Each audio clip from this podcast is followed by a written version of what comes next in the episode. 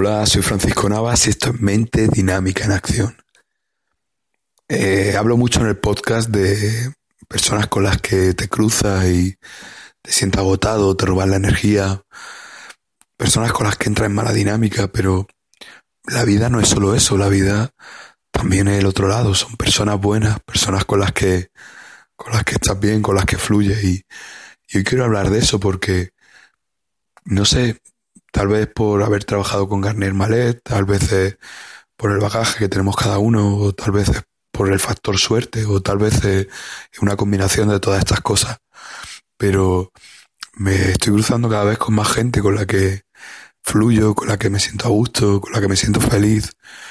Cada vez atraigo más gente hacia mí, con la que puedo tener relaciones agradables, tanto en el plano laboral como sentimental, de amistad.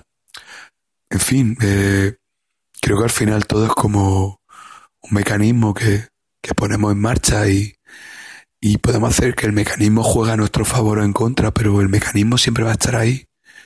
Cuando sientes que las cosas te van mal, es un mecanismo.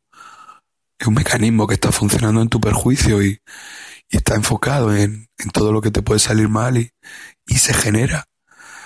Pero cuando estás enfocado en, las cosas buenas y tratas de ver el mundo eh, a cualquier plano con, como una fuente de recursos, de riqueza, donde puedes encontrar en cualquier sitio donde no ves carencia, sino que ves fuente, ves un, abundancia, ves, ves que si algo te falta, está ahí para ti y llegará a ti.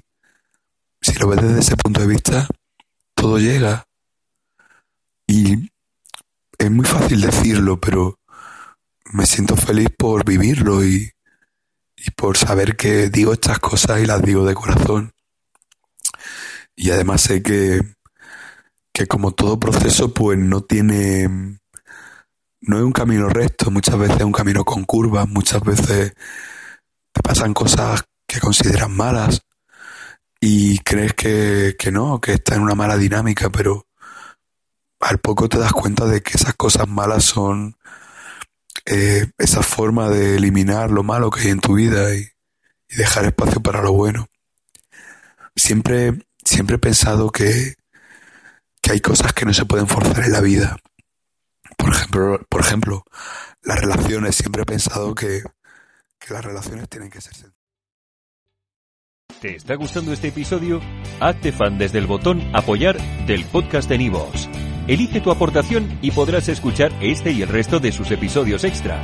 Además, ayudarás a su productor a seguir creando contenido con la misma pasión y dedicación.